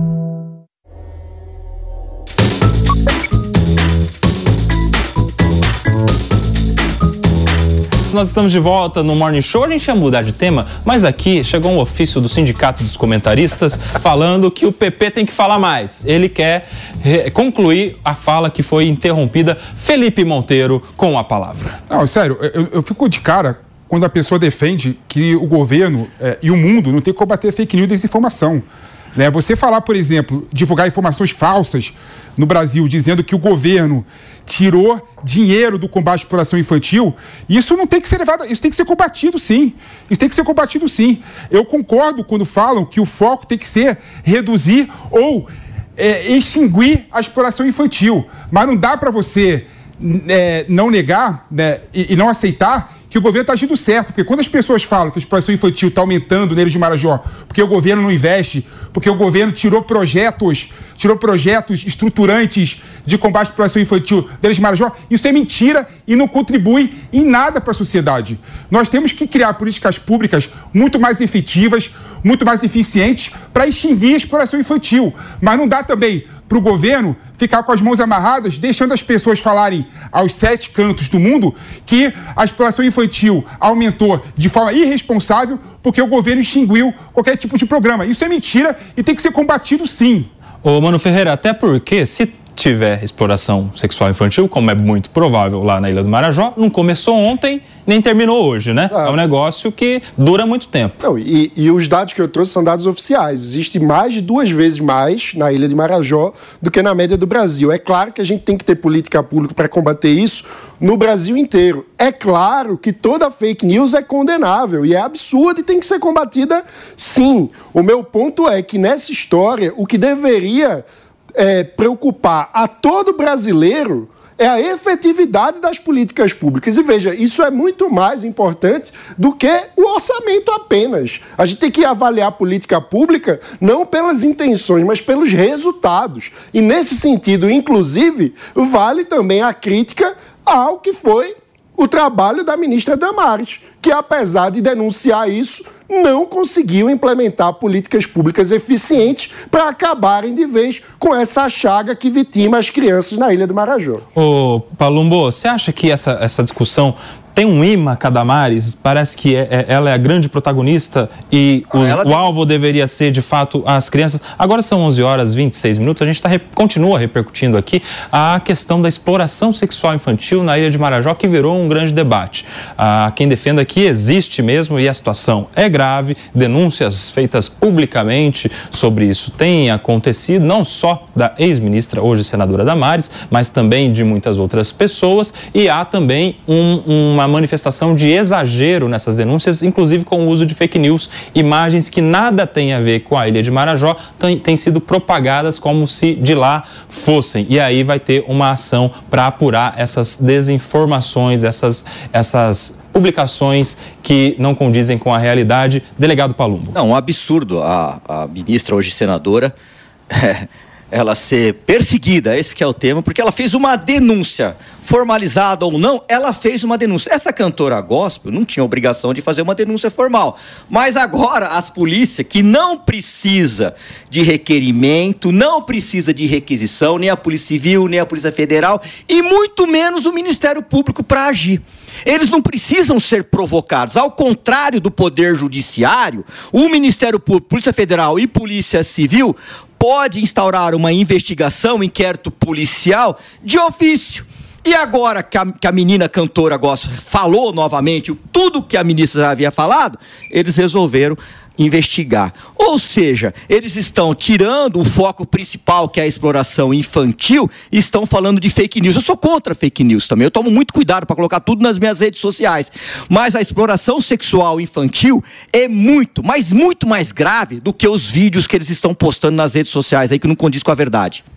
Oh, olha só, gente, eu quero mudar um pouco o foco agora para pensar para o futuro. Como é que se resolve uma situação tão triste de crianças que podem estar sendo exploradas sexualmente na ilha do Marajó. Porque isso envolve, Aninha, uma série de coisas. Não é só uma questão de crime, como de fato deve ser apurado, mas tem uma questão de sobrevivência, tem uma questão de responsabilidade dos pais dessa, dessas crianças que não se sabe, podem ou não estar coniventes com essa situação. Tem a questão do turismo envolvido, que, de gente que sai de qualquer lugar do mundo e vai para lá para praticar esse tipo de exploração, de turismo sexual com crianças da Ilha do Marajó. Como é que se resolve essa questão, Ana Beatriz? Olha, oh, Nelsinho, você está me pondo numa saia justa, porque acho que se essa solução fosse simples, a gente conseguisse falar aqui no programa, o, a situação não estaria tão grave. Para mim, é, e essa é uma máxima que eu tenho na minha vida, é educação. Essas crianças, elas precisam ter educação de qualidade. Elas precisam passar o dia na escola e não em barco e não dentro de casa. Fora isso, os pais precisam estar devidamente adequados. E me parece, pelo que eu conheci da, da situação de Marajó, que, que isso acabou se tornando cultural. É uma, é uma fonte de renda desses pais. É, é, que acabam colocando os seus filhos nessa situação por não ter meios de sobreviver.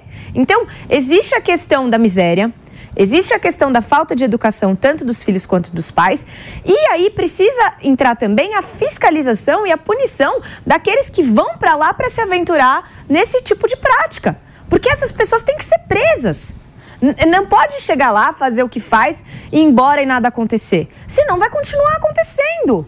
Ô Felipe Monteiro, você acha que isso aí é a comprovação da existência da miséria no Brasil? Pessoas em situação de uma, de uma extrema miserabilidade a ponto de submeterem suas crianças a esse tipo de ato?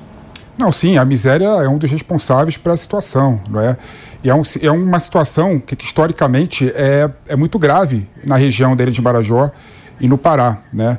E o que, o que me deixa triste né, é o uso de é, exploração política de um fato como esse, sem qualquer tipo de dado, qualquer tipo de cientificidade alguma, né, que queira jogar a, a, a população da ilha de Marajó como se estivesse normalizando uma situação que todo mundo sabe que é grave, não é?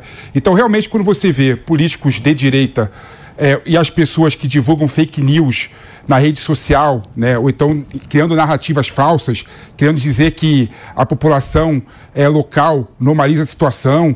É, isso é um tapa na cara. Não é por aí, não é por meio de exploração política de uma situação, não é por meio de disseminação de fake news grave que você vai resolver a situação. Então eu vejo que o governo, por meio da AGU, está agindo de forma correta, sim, em. É, em processar essas pessoas que divulgam fake news, exploram politicamente o fato. É bom lembrar, por exemplo, que a Damares, quando ela falou o relato dela em ambiente privado, não foi denúncia alguma, né? Em ambiente privado, não teve uma denúncia formal, ela não conseguiu provar o relato dela. Né? E não teve nenhum tipo de ofício ao Ministério Público, nenhum tipo de ofício à polícia pedindo investigação. Então oh. temos que parar com essa babaquice da polarização de querer colocar no, no, no, no altar político de direita e criticar políticas públicas criadas pelo governo só para criar animosidade e narrativas, né? Não podemos aceitar a exploração política de um fato, fato grave como esse. Ô Pepe, você acha que o fato dela não ter essa prova na mão foi o que justificou ela não ter formalizado a denúncia?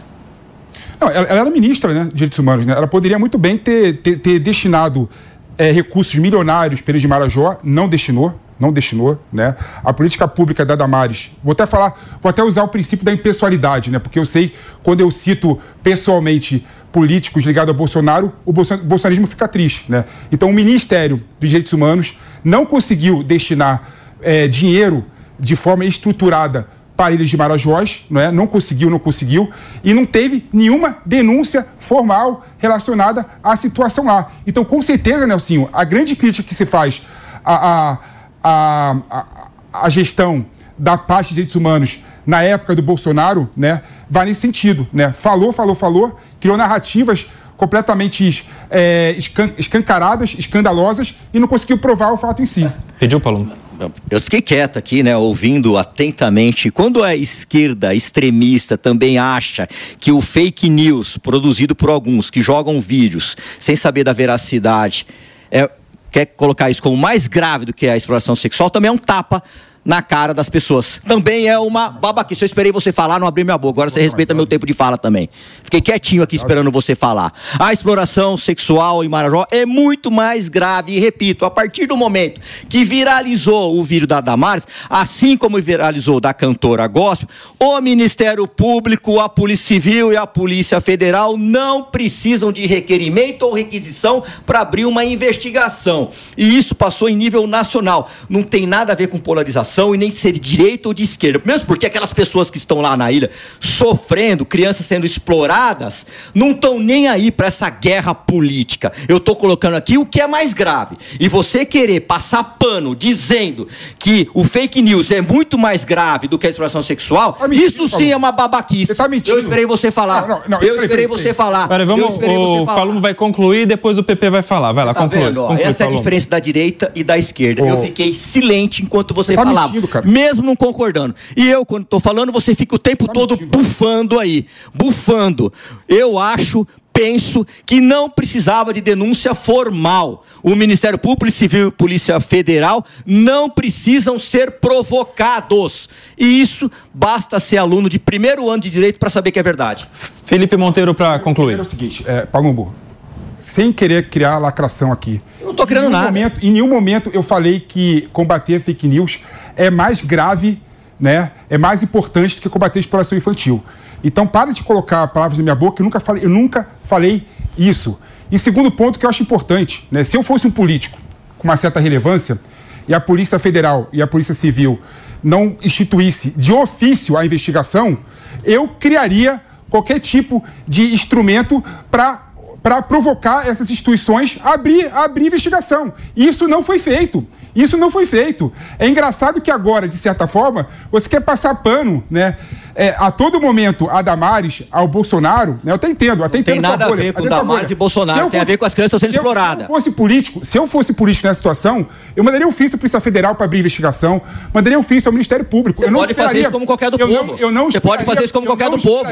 Eu não esperaria a Polícia faz isso Federal- como advogado. Eu não esperaria a Faz isso como advogado, não a precisa de ser tipo político pra fazer isso. Não Mas precisa ser político. Relevante, relevante. Eu sou Não irrelevante. precisa ser eu político. Eu sou irrelevante. Não precisa ser político. Eu sou irrelevante. Se eu fosse relevante, tivesse uma relevância. Não, você não é, não, não precisa ser político. Eu, eu entraria com pedido para investigação. Mano Ferreira, para fechar aquela pergunta lá que eu tinha feito, como é que resolve essa questão do ponto de vista político? Meu amigo, por aqui, Mano Ferreira. a gente precisa de política pública de qualidade. Então, além de ter o trabalho das instituições da justiça punindo o crime, a gente tem que fazer com que o trabalho da assistência social chegue de fato em quem mais precisa. Um dos efeitos que nós tivemos após a pandemia foi um aumento histórico do orçamento das pastas de assistência social e do próprio Bolsa Família. O que a gente precisa fazer? Integrar a política pública para que chegue de fato em quem mais precisa, ter prioridade no atendimento e integrar as demais políticas públicas às políticas de assistência social. Ou seja, famílias mais vulneráveis precisam ter prioridade, tanto no atendimento à saúde, como no atendimento à saúde mental, como no atendimento à educação, capacitação profissional. Então, o que a gente precisa é identificando que há famílias numa situação de extrema vulnerabilidade, a ponto de terem membros da família tendo que recorrer à exploração sexual, essas pessoas precisam ser atendidas pelas políticas públicas com prioridade máxima, para que a gente garanta, como país, de forma séria e eficiente, que toda criança tenha o direito básico de, em primeiro lugar, ser criança, desenvolver os seus talentos e se tornar futuramente um adulto e um cidadão pleno. Meus amigos, já que a gente está falando de pobreza, infelizmente, em um lado do Brasil, lá na ilha do Marajó, miserabilidade, crianças nessa situação, a gente vem agora para São Paulo para falar de outro índice, uma notícia boa. O índice de desemprego cai 7,5% em 2023, a menor taxa em 10 anos. O número é ainda mais baixo que a média nacional do ano, que foi de 7,8%. Os dados são do IBGE e foram divulgados pela Fundação SEAD. A gente tem conosco aqui um especialista que vai falar conosco exatamente sobre isso, um economista preparado para nos dar mais informações a respeito deste importante número 7,5% a menos é a taxa de desemprego que caiu em 2023. Bem-vindo ao Morning Show. Bom dia, bom dia a todos os telespectadores. É um número muito bom, né? A economia vem crescendo e tem ajudado para a queda do desemprego. Também quando a gente olha na economia, a queda nos juros também teve um efeito que ajudou essa queda de desemprego. Né? A gente tinha no ano passado juros na casa dos 13,75, hoje os juros já estão no patamar de 11,25, com previsão de maiores quedas. Isso ajuda, principalmente a indústria, aos empreendedores, a gerarem mais emprego, né? Porque você tem uma previsão de juros mais baixos aí para o longo prazo e a economia começa a crescer. E é isso que a gente está vendo aí em todo, em geral, né? principalmente na região sudeste, que acaba concentrando o maior número de empregos no país, mas a gente vê também um pouco espalhado pelo Brasil. Quem mais contrata hoje é principalmente o setor de serviços, né? A economia segue forte, principalmente nessa área, com os estímulos do governo, né? A indústria também vem crescendo e deve contratar mais. Também com os incentivos fiscais, é esperado aí para a indústria um crescimento melhor nos próximos Ô, Peter, anos, viu? Peter, a gente está aqui com o Peter Carvalho, que é economista, e está falando com a gente sobre essa taxa de desemprego que caiu em São Paulo, 7,5% em 2023. Pergunta rapidinho para a gente fechar, como é que fica 2024? A expectativa é que o desemprego caia ainda mais? Ok, Nelsinho. A perspectiva com um baixo crescimento até global, né, isso deve refletir também na nossa economia, é de um patamar, uma queda menos expressiva do que a gente viu nos últimos anos. Então, deve se acomodar nesse patamar de 7 a 7,5% a taxa de desemprego, principalmente aqui na região sudeste. Muito obrigado. Conversamos aqui com Peter Carvalho, economista, que está trazendo detalhes importantes sobre a queda do desemprego em São Paulo. Como é que você vê isso, Ana Beatriz? Ah, uma excelente notícia. A gente torce para que essa seja uma crescente, né? Uma decrescente, que a gente tenha essa queda ainda maior. É... E assim, lembrar sempre de analisar que existem várias formas de trabalho, de emprego, e precisamos mais do que nunca regular essas diferentes formas para que a gente consiga de uma vez por todas erradicar essa situação que é tão ruim para o nosso país. E você, mano?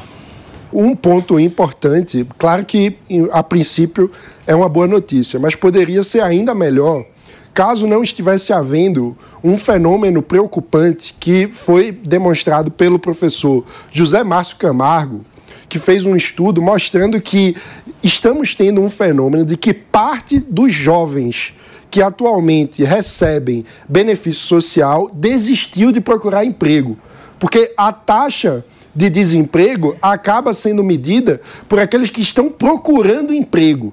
Então, há um problema que precisa ser encarado, que é como incentivar a inserção profissional daqueles que estão como beneficiários de programas sociais. E quando esse fenômeno ocorre entre jovens, esse problema é ainda mais grave, porque quando a pessoa fica fora do mercado de trabalho, ela deixa de ter uma evolução na sua produtividade. E por se tratarem de jovens, o efeito dessa perda de evolução da produtividade vai ser sentido pela economia no longo prazo, de jovens que deixam de se capacitar e de aperfeiçoar a sua capacidade de trabalho, e isso tem um efeito futuro em diminuição da, do crescimento do PIB. A gente teve ontem aquele ato na Avenida Paulista, uma manifestação convocada pelo ex-presidente Jair Bolsonaro. Milhares de pessoas, nós não temos um número oficial divulgado ainda pelas autoridades, mas fato é que durante o ato na Avenida Paulista, a Michele Bolsonaro, ex-primeira-dama, falou sobre as injustiças cometidas contra o marido e ex-presidente Jair Bolsonaro.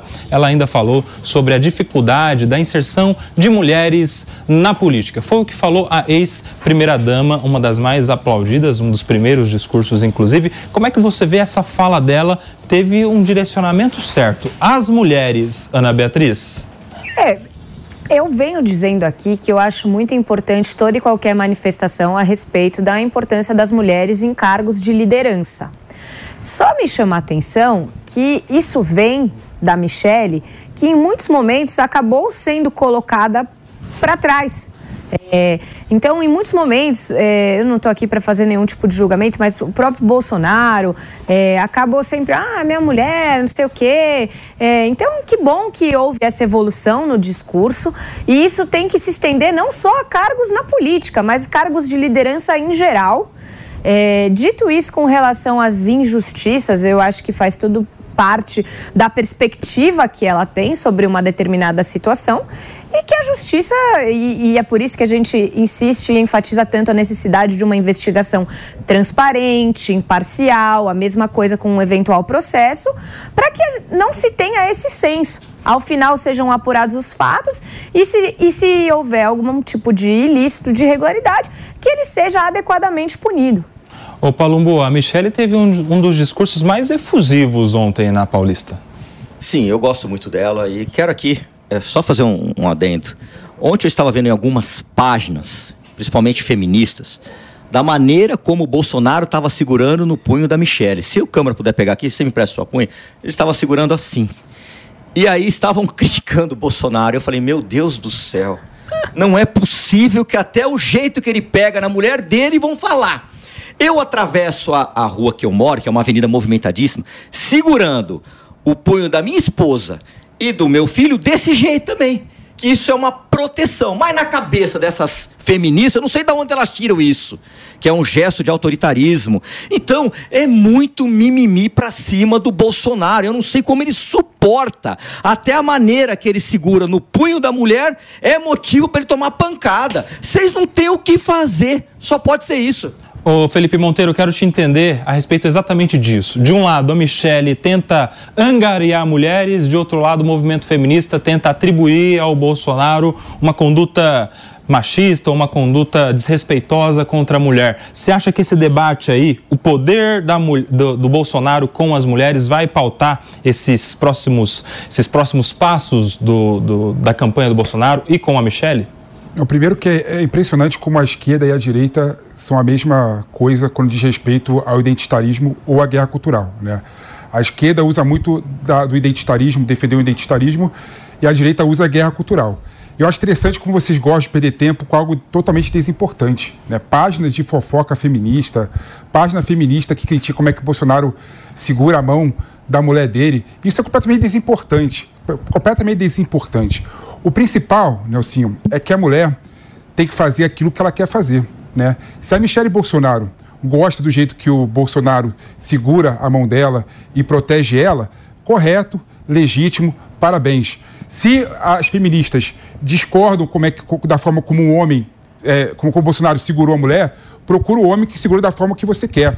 Então a mulher, a mulher tem todo o direito de querer aquilo que ela busca, né? Então não dá para você criticar e perder tempo com esse discurso completamente míope e inócuo que infelizmente só retrata a polarização do Brasil. Esquerda, identitarismo, a direita até o guerra cultural. Totalmente errado. Ô, Mano Ferreira, o PP falou que é irrelevante essa questão das páginas feministas e tal. Você acha que isso impacta na eleição ou é de um, ainda de uma importância muito baixa a ponto de não, não precisarem se preocupar os políticos, nesse caso, os bolsonaristas? Eu acho que impacta muito pouco, né? Porque atinge aquele público que segue essas páginas, que é um público que, no geral, já pensa dessa forma. Então acaba muito mais sendo um elemento para alimentar essa disputa do que algo de fato relevante. O que eu acho mais relevante nesse caso é que, num evento expressivo, como já falamos, em que poucas pessoas tiveram a voz para fazer discursos no trio,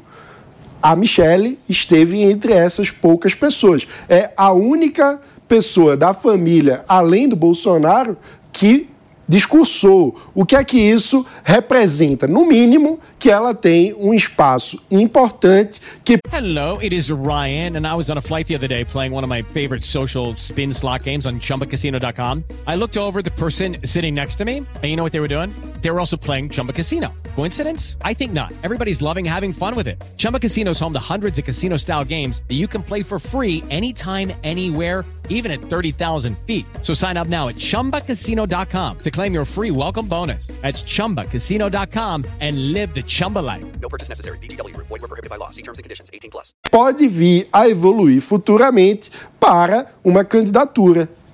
Meus amigos, a gente vai acionar agora o Fabrício Nais, que é nosso editor de internacional, que está trazendo uma informação de agora, está acontecendo lá fora. Ele vai trazer essa novidade, essa notícia importante, né, Fabrício? É isso, Nelsinho. Protestos é, por vários países da Europa, mas principalmente em Bruxelas, capital da Bélgica, onde ministros da agricultura dos países membros da União Europeia se reúnem neste momento para debater uma nova política agrícola comum para os países. Qual é a reivindicação aqui? Os agricultores dizem que eles estão sendo sufocados por aquilo que, por aquilo que eles chamam de burocracia, mas também por uma competição supostamente desleal de outros países.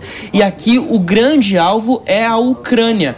Eles dizem que a, a regulamentação atual permite que a importação de produtos vindos da Ucrânia, e isso é algo que acontece desde 2022 justamente por conta da guerra, tem sido desleal com a produção local. A gente tem um grande número neste momento de tratores pelo centro de Bruxelas, numa área muito próxima onde fica o Parlamento Europeu, uma das sedes do que seria o poder legislativo da União Europeia.